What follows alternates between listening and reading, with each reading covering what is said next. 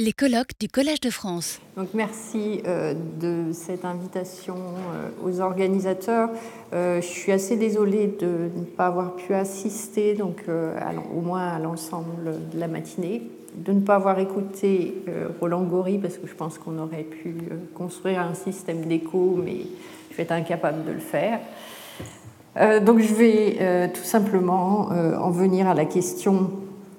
qui m'avait été posée, ou plutôt que j'avais proposé de poser, il faut être honnête. Euh, existe-t-il, donc, y a-t-il eu un effet grande guerre sur euh, la psychiatrie française? Alors, euh, il me semble que répondre à cette question, ou simplement la poser, suppose de revisiter l'histoire de la psychiatrie au XXe siècle, et peut-être même l'histoire de la psychiatrie tout court, ou plus précisément euh, de s'interroger très précisément sur la fabrique de cette histoire. Alors je m'explique. Euh, dans les années 1970-1980, euh, l'histoire de la psychiatrie a été investie dans un contexte marqué par la critique des institutions et par l'affirmation d'une nouvelle vague anti-psychiatrie par des philosophes et par des sociologues alors on, citera bien sûr, outre les travaux d'Erwin Goffman, euh, les travaux de Michel Foucault et en particulier ses douze cours euh, sur le pouvoir psychiatrique qu'il a donné ici euh, au Collège de France entre novembre 1973 et février 1974, les travaux aussi de Robert Castel ou de Marcel Gaucher, mais aussi les travaux de quelques rares historiens pour cette époque, et je songe surtout à la thèse marquante euh, de l'historienne américaine Jan Goldstein, euh, parue en français euh, chez Les Empêcheurs de tourner en rond en 1997 sous le titre Consoler et classifier l'essor de la psychiatrie française. La première enquête de Laure Murat sur la maison du docteur Blanche est un peu postérieure aux travaux que je viens de citer. Alors, quelle que soit leur appartenance disciplinaire, tous ces historiens de la psychiatrie ont centré leur analyse sur ce que Robert Castel a appelé l'âge d'or de l'aliénisme, soit sur une période qui s'étend grosso modo de la Révolution française, c'est en 1790 que l'Assemblée constituante abolit les lettres de cachet, c'est en 1793-95 que Philippe Pinel libère, les aliénés de Bicêtre, puis ceux de la Salpêtrière, jusqu'aux années 1860, euh, qui marquent la naissance d'une première antipsychiatrie, euh, qu'on devrait plutôt qualifier d'anti-aliénisme. Euh, anti-aliénisme remarquablement mis en perspective par Aude Fauvel dans une thèse intitulée Les Bastilles modernes, soutenue à l'EHESS en 2005 en passant bien sûr, il ne faut pas que je l'oublie, euh, par, le vote de la loi du 30 juin 1838, étape fondamentale puisqu'elle institue euh, l'assistance aux aliénés dans le cadre des asiles d'aliénés, les cadres des asiles d'aliénés départementaux. Alors, du constat euh, que je viens de faire, on pourrait déduire que lorsqu'au début des années 2000, un certain nombre d'historiens et quelques sociologues ont commencé à vraiment s'intéresser à l'histoire de la psychiatrie au XXe siècle, ils ont découvert un territoire vierge. Or, il n'en est rien,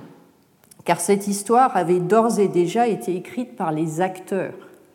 psychiatres et autres professionnels de la psychiatrie, préoccupés, légitimement préoccupés, euh, d'expliciter cette révolution psychiatrique ainsi nommé par eux pour désigner la période de transformation de la psychiatrie et des structures de prise en charge des malades mentaux, qui s'étend de la fin de la Seconde Guerre mondiale à la fin des années 1970, révolution à laquelle ils avaient activement euh, contribué. Or, outre que ces lectures engagées, voire militantes, de l'histoire de la psychiatrie, qui ont fondé et nourri une mémoire professionnelle, une mémoire, une identité professionnelle qui est extrêmement forte. Ces, lectures donc avaient vocation quelque part à se suffire à elles-mêmes, et de fait, euh, l'arrivée d'une nouvelle génération d'historiens de la psychiatrie a pu être vécue comme une intrusion par certains acteurs, même si tout s'est bien passé. elles imposaient un séquençage du temps et une forme de téléologisme dont il n'était possible de se déprendre qu'au prix d'un processus de déconstruction, voire de démythification, qui a pu être perçu comme iconoclaste, tant il bousculait euh, les certitudes acquises et transmises aux jeunes professionnels du champ. Alors pour faire vite, et puis de façon vraiment très caricaturale, parce qu'il existe évidemment des écarts et des décalages chronologiques plus ou moins importants entre les lectures hein, qui ont pu être faites, la politique de secteur ou de déshospitalisation, dont je rappelle qu'elle a consisté euh, à faire sortir les malades de l'asile pour les laisser vivre dans la communauté grâce à la mise à la mise en place de structures de soins extra-hospitaliers et de lieux de vie protégés, était considérée comme un aboutissement, voire comme une fin de l'histoire. Dans cette perspective, le premier XXe siècle faisait en quelque sorte figure de Moyen Âge. Euh, les asiles, créés par des pères de la psychiatrie auxquels on se référait parfois de façon un peu ambivalente,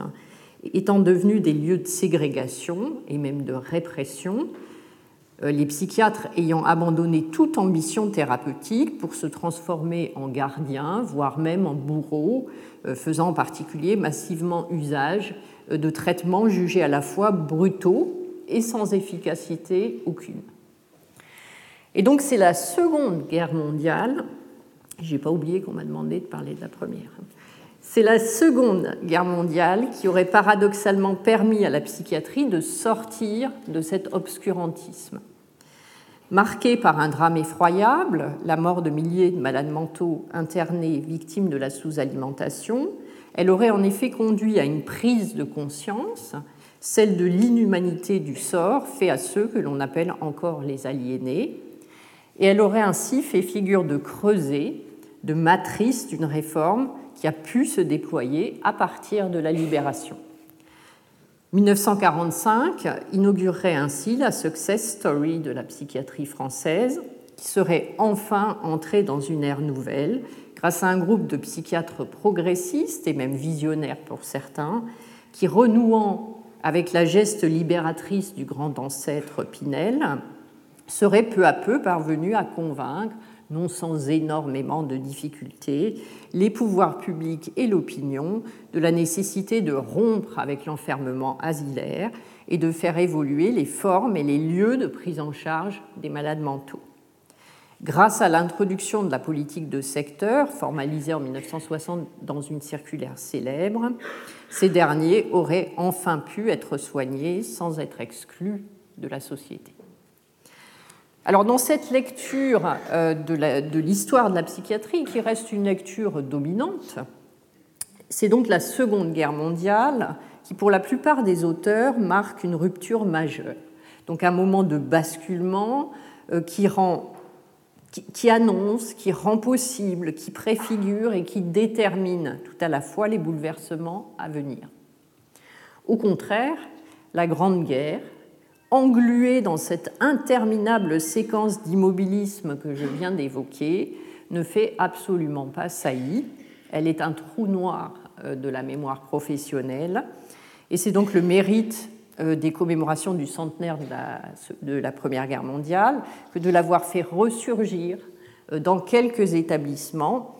qui, découvrant la richesse de leurs archives concernant cette période, ont entrepris de la mettre en valeur dans des expositions ou dans d'autres manifestations. Alors pour ma part, je dois confesser que lorsque j'ai entrepris de revisiter la psychiatrie de l'entre-deux-guerres, en partie parce que j'étais intriguée euh, par la représentation généralement très négative que les professionnels de la psychiatrie avaient de cette période.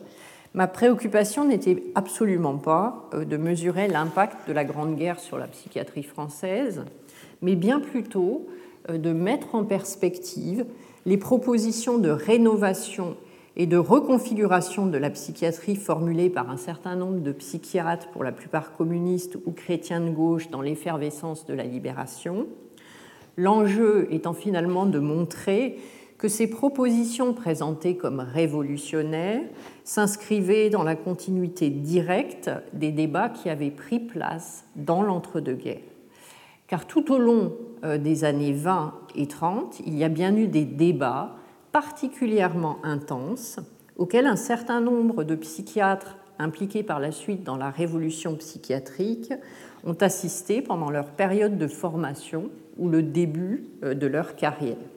Alors on peut citer parmi tant d'autres euh, Georges Daumaison, Paul Balvé ou encore Louis Le Guillon, le, pardon, qui sont entrés dans la carrière dans la seconde moitié des années 30. Souvent stigmatisés euh, pour leur abstentionnisme et leur frilosité,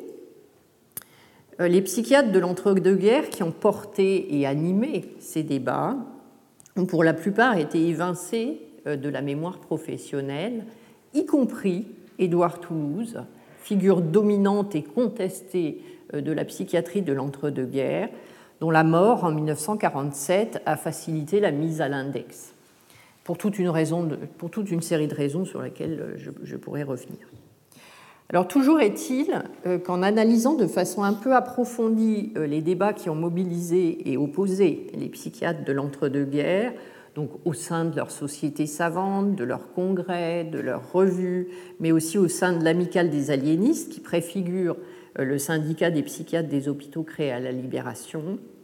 mais aussi en analysant de façon un peu approfondie les archives très dispersées des hôpitaux psychiatriques, archives qui permettent de se situer sur le terrain des pratiques médicales et des réalités institutionnelles, celles-ci euh, étant très euh, différentes d'un département à l'autre. Je me suis assez vite et assez naturellement posé la question des répercussions sur la psychiatrie d'un conflit dont tout le monde s'accorde à affirmer qu'il a bouleversé la société française, mais aussi certaines spécialités de la médecine, de nombreuses branches de la chirurgie, la radiologie, la transfusion sanguine, l'anesthésie, les techniques de rééducation et de réhabilitation, la pharmacologie, et j'en oublie euh, sans doute beaucoup, je renvoie pour la France aux travaux de Sophie de Laporte. Il est également admis que la Grande Guerre a eu des retombées importantes dans le domaine de la lutte contre les épidémies c'est pendant la guerre que la France a inauguré la vaccination systématique à grande échelle contre la fièvre typhoïde, celle-ci menaçant de décimer les troupes françaises en 1914-1915, avec plus de 100 000 cas déclarés en 14 mois. Mais aussi de la lutte contre la syphilis et euh, les maladies vénériennes, ou encore contre l'alcoolisme, et plus largement sur les politiques de santé, favorisant l'émergence d'une médecine collective et administrée, pour reprendre les termes employés par Anne Rasmussen, qui avait, il est vrai, déjà trouvé un début de formalisation dans la loi de santé publique de 1902. Des enquêtes récentes, je ne les cite pas toutes, euh, ont également montré que la Grande Guerre avait constitué un moment de mobilisation intense de la neurologie et euh, de la psychiatrie française les médecins du front, mais aussi ceux de l'arrière, ayant été confrontés, dès le début du conflit, à de nombreux blessés psychiques qui présentaient des symptômes aussi divers que des contractures et plicatures des membres. On a décrit de nombreux cas de comptocormie, des paralysies partielles ou totales, des amnésies également partielles ou totales, des états neurasthéniques et mélancoliques profonds, de l'apathie, euh, des tremblements intenses d'un ou de plusieurs membres ou de tout le corps, des états confusionnels, de l'agitation, de l'excitation, de l'angoisse, des délires, des mutismes, des surdités ou des cécités, symptômes que l'on a regroupés sous des appellations diverses commotion, dépression, obusite, pitiatisme, cafard, hypnose des batailles, psychonévrose de guerre, psychose commotionnelle, psychose hystéro-émotive, hystérie de guerre, etc. Alors, le documentaire de Jean-Yves Le Naour et de Grégory Laville, diffusé sur France 3 lundi soir, sous le titre Quand la Grande Guerre rend fou, euh, permet de se faire une idée très précise de la variété des troubles euh, dont étaient atteints ces soldats, que les médecins ont jugé bon de filmer abondamment le film prenant ici le relais de la traditionnelle photographie médicale. Et là, il y aurait beaucoup de choses à dire sur cette question. Alors je ne vais pas euh, restituer ici euh, les débats qui ont mobilisé au cours des années de guerre les neurologues et les psychiatres, qui ont été mis en concurrence euh, dans les centres de neuropsychiatrie créés à partir de 1915, les premiers, les neurologues, bénéficiant d'une image beaucoup plus positive que les seconds, si ce n'est pour rappeler que ces entités nosologiques nouvelles sont loin de faire l'unanimité parmi les psychiatres. Et ces entités nosologiques nouvelles, entre guillemets, ne sont d'ailleurs à peu près jamais usitées dans les diagnostics posés par les médecins-chefs des hôpitaux psychiatriques où sont admis les soldats dont l'état n'a pas pu être amélioré et qui n'ont donc pas pu être renvoyés au front. Et là, je renvoie euh, aux travaux d'Hervé Guimin, mais aussi euh, de Marie Derrien. Une majorité de psychiatres considèrent en effet, à l'instar de la plupart de leurs collègues anglais, américains, italiens et allemands, qu'elles ne constituent pas des affections mentales spécifiques. Et euh, ils restent donc attachés à la théorie de la prédisposition, refusant d'incriminer la guerre dans la jeunesse des symptômes qu'ils observent avec beaucoup d'intérêt, beaucoup de minutie. Lorsqu'ils ne sont pas le fait de simulateurs ou autres exagérateurs, ces troubles ne seraient pas, selon eux, directement provoqués par la violence des combats, qui susciteraient tout au plus euh, des états de confusion passagère, mais renverraient à une pathologie révélée par la guerre,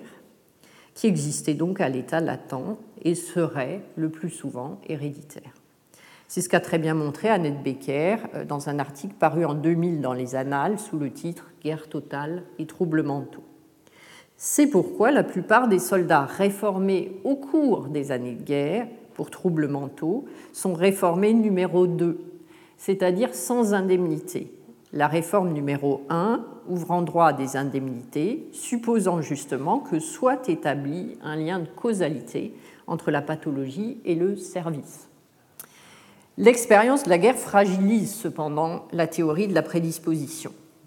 Quelques psychiatres très investis dans la prise en charge des soldats commotionnés, tels que les professeurs Emmanuel Régis à Bordeaux ou le professeur Jean Lépine à Lyon,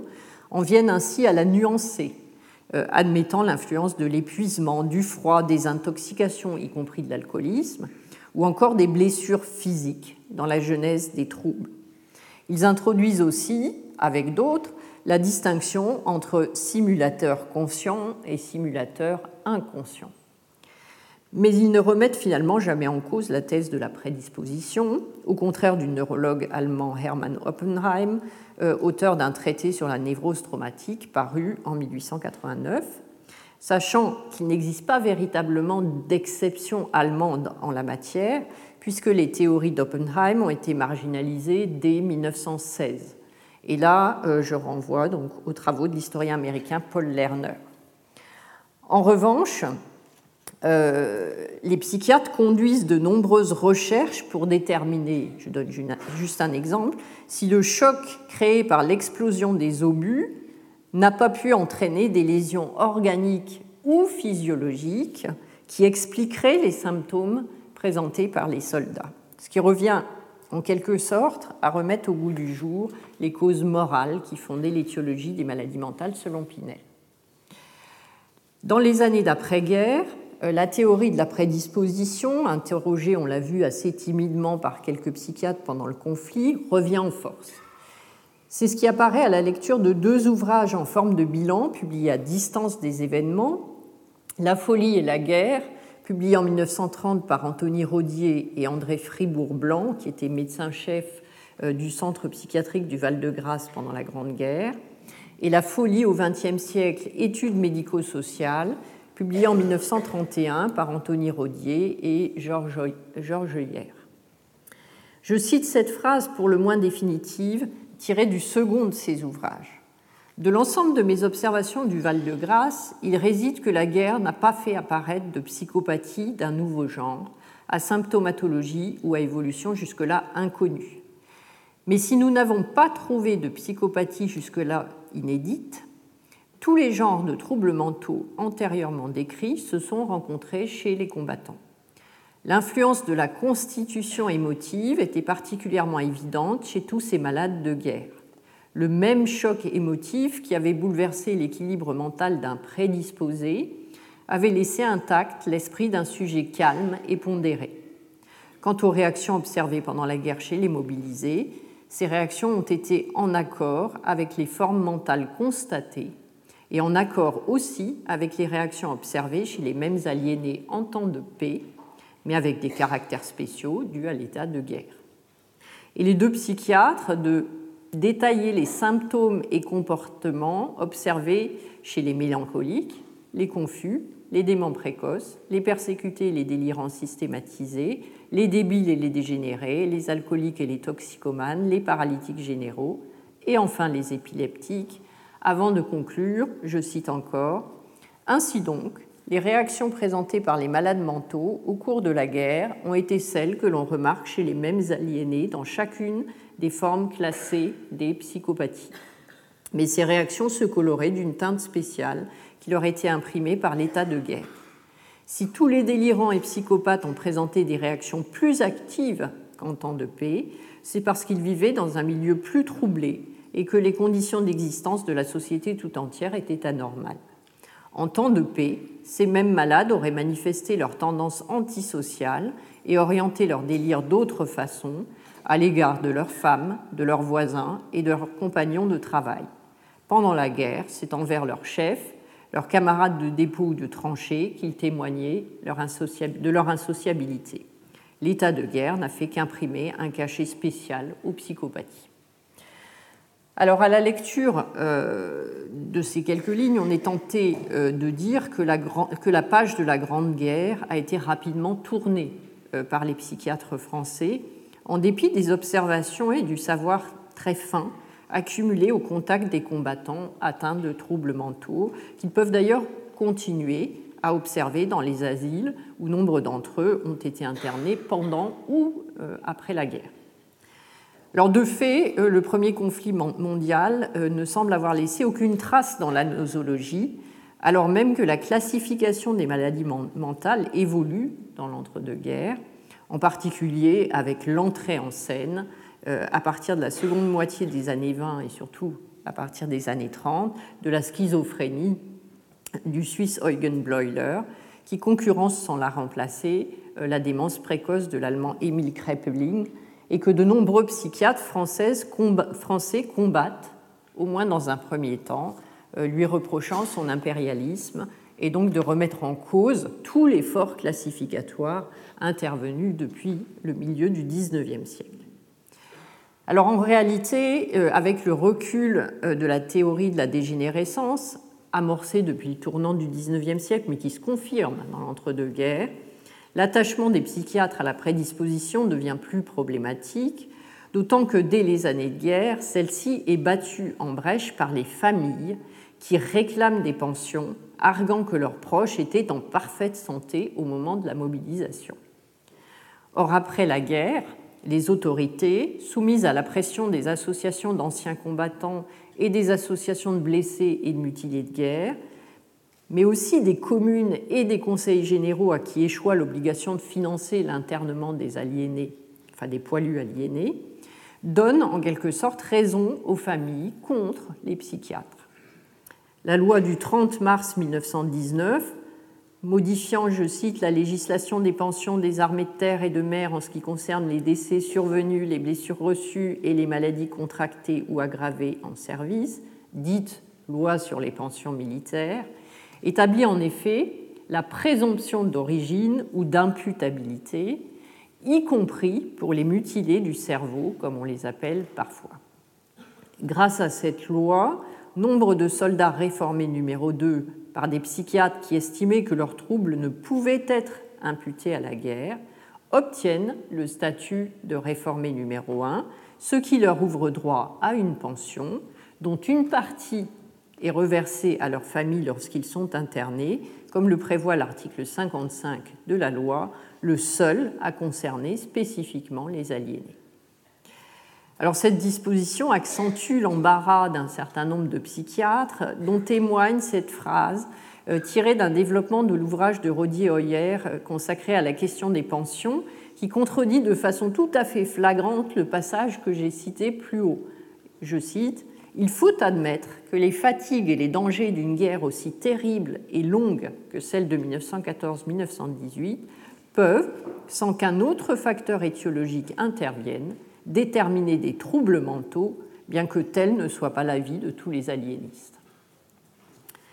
Alors donc, si elle n'a pas euh, remis en cause et encore moins révolutionné la classification des maladies mentales, vous avez vu que je me suis interdite de parler de la psychanalyse et des lectures psychanalytiques, hein, des troubles que j'ai évoqués. Euh, la Grande Guerre n'a pas non plus entraîné d'innovations notables sur le plan thérapeutique. Alors là, euh, je n'ai pas du tout le temps de développer. Je rappelle simplement que l'ère des thérapeutiques biologiques ne s'ouvre qu'avec l'impaludation utilisée dans le traitement de la paralysie générale à partir des années 20, mais surtout avec l'insulinothérapie puis la cardiazolthérapie qui ne se diffuse qu'au cours des années 30. Cela dit, euh, je pense que cet aspect euh, mériterait une analyse plus fine.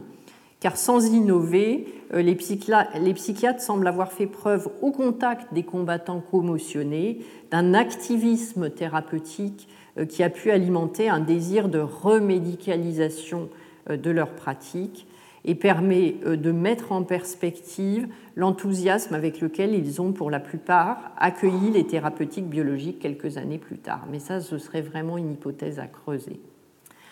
En revanche, il est un domaine dans lequel le conflit semble avoir introduit une rupture, c'est celui de l'assistance psychiatrique, comme on l'appelait alors, on dirait aujourd'hui le ou les modes de prise en charge des malades mentaux. Alors encore convient-il, me semble-t-il, d'être prudent. Le contexte de la guerre a certes permis d'expérimenter à grande échelle des dispositifs de prise en charge inédits euh, dans le cadre de ces fameux centres euh, de neuropsychiatrie militaire qui se sont multipliés à partir de 1915-1916. La particularité de ces centres, dont certains sont ouverts au sein même des asiles, comme à Saint-James-sur-Loire ou bien euh, à Fleury-les-Aubrais, étant qu'ils admettaient des malades présentant des troubles mentaux avérés en dehors du cadre de la loi euh, du 30 juin 1838 ce qui revient concrètement à casser l'équivalence entre prise en charge et internement établi par le législateur, et donc à admettre que tous les malades présentant des troubles psychiatriques ne relèvent pas nécessairement de l'internement, en particulier ces malades que l'on appelle les demi-fous ou les petits manteaux, par opposition aux grands manteaux, dont on estime qu'ils peuvent être traités dans des services libres ou ouverts. À l'appui de cette thèse, la Grande Guerre a révolutionné la prise en charge de l'assistance psychiatrique en favorisant l'apparition des services libres. On cite toujours et partout euh, la création par Édouard Toulouse en 1922, au sein de l'asile Sainte-Anne, d'un service libre qui un an plus tard devient autonome et prend le nom d'hôpital Henri Roussel. Alors, en revanche, on oublie toujours de dire que les services libres créés dans un certain nombre d'asiles pendant la guerre ont été fermés dès la fin de la guerre. Alors, encore faut-il euh, rappeler que le soutien euh, du Conseil général de la Seine, sans lequel Édouard Toulouse n'aurait jamais pu ouvrir son service libre, reposait en partie sur un malentendu.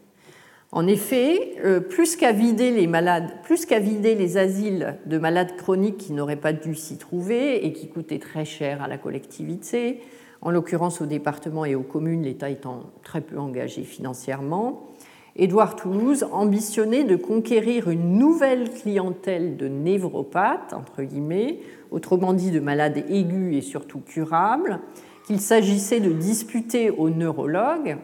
l'enjeu étant de faire bouger les frontières de la maladie mentale et d'étendre le périmètre d'intervention de la psychiatrie, mais aussi, et par là même, de revaloriser la discipline psychiatrique et le statut des psychiatres. C'est d'ailleurs le principe qui fonde le mouvement d'hygiène mentale dont Édouard Toulouse est le principal animateur en France et dont je n'aurai pas le temps de parler aujourd'hui. Donc de mon point de vue, euh, vous, avez compris que de mon point de vue, l'importance de cette initiative, la création de l'hôpital Henri Roussel, doit être relativisée. D'une part, parce qu'elle reste limitée au département de la Seine, en dépit du soutien qu'elle reçoit de la part du ministère de la Santé, qui l'entérine dans une circulaire au préfet d'octobre 1937, dite circulaire Rucard. Mais précisément, on voit bien sur le terrain que cette circulaire reste lettre morte, au moins pour deux raisons. La première est l'opposition farouche d'une majorité de psychiatres, même si Édouard Toulouse compte un nombre non négligeable de partisans, qui se sentent violemment mis en cause par les attaques répétées de Toulouse contre l'asile et craignent de voir celui-ci se transformer en hospice d'incurables. Euh, d'ailleurs, sous la pression des médecins des asiles, Marc Rucard encourage les préfets non seulement à créer des services libres, ce qu'ils ne feront pas, mais aussi à moderniser et à médicaliser les asiles, ce qui veut bien dire qu'il ne prend pas parti hein, entre les uns et les autres, pour l'un ou pour l'autre. Et c'est également le sens du décret d'avril 1937 qui transforme les asiles d'aliénés en hôpitaux psychiatriques. La deuxième raison qui explique le peu de succès des services libres, c'est l'impossibilité d'inscrire cette nouvelle forme de prise en charge des malades mentaux dans la loi. La circulaire d'octobre 37 n'ayant évidemment qu'une valeur incitative. Autrement dit, l'impossibilité de réformer la loi du 30 juin 1838. En effet, aucun des projets de réforme discutés à l'Assemblée et au Sénat pendant l'entre-deux-guerres, projet qui, pendant l'entre-deux-guerres, projet qui prévoit tous de développer des solutions alternatives à l'internement, n'aboutit euh, avant 1939.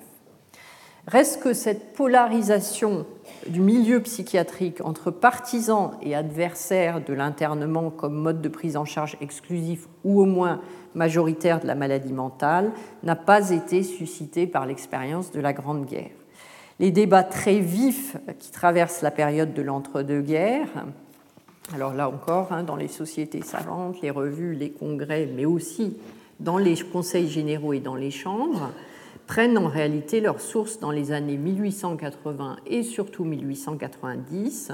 au moment où un groupe de jeunes aliénistes, qui se désignent sous le nom de psychiatres, s'en prend violemment aux aliénistes traditionnalistes qu'ils rendent responsables de la sclérose de l'institution psychiatrique. Et là encore, je renvoie aux travaux de Haute Fauvel, euh, qui est une des seules historiennes à s'être penchée sur cette psychiatrie du tournant des 19e et 20e siècles. Et donc, même s'il se réfère sans arrêt à la guerre, qui fait figure d'argument stratégique, euh, le projet d'Édouard Toulouse n'est pas né pendant la Grande Guerre, mais a mûri dans les deux décennies qui la précèdent en interaction avec les réflexions développées par d'autres psychiatres réformateurs, mais aussi par une majorité euh, des conseillers généraux de la Seine, ouverts à la réforme, mais aussi durement confrontés à la surpopulation des asiles. Ainsi, euh, dans un rapport de 1903 qu'on a un peu oublié, dans un rapport de 1903 rédigé à la suite de missions d'observation à l'étranger réalisées à la demande du Conseil général de la Seine, le psychiatre Paul Sérieux préconisait déjà la séparation des aigus, qu'il considère donc comme curables, et des chroniques, et la différenciation des modes de prise en charge des uns et des autres sur le modèle allemand euh, qu'il tient en haute estime. Comme l'ont très bien montré euh, Hervé Guimin et Stéphane Tison dans leur livre récent euh, Du front à l'asile 1914-1918, dont je recommande vraiment la lecture hein, parce qu'il correspond euh, vraiment très bien à cette nouvelle façon ancrée d'écrire l'histoire de la psychiatrie, la guerre fait donc irruption en pleine discussion sur la réforme de l'assistance aux aliénés, ce dont témoigne également le projet de réforme de la loi du 30 juin 1838, porté par le député Fernand Dubief, lui-même aliéniste de formation, projet qui a été adopté en première lecture par l'Assemblée peu avant le déclenchement du conflit. On peut donc aller jusqu'à considérer, avec le risque de faire de l'histoire-fiction, euh, que euh, la Grande Guerre interrompt brutalement un processus de réforme particulièrement laborieux, mais qui était en passe d'aboutir.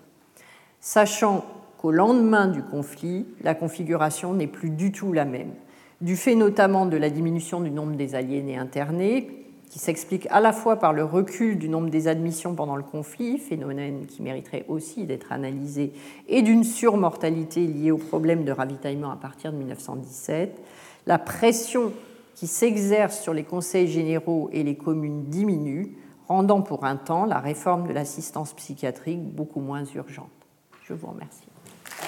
Retrouvez tous les enseignements du Collège de France sur www.colège-2-france.fr.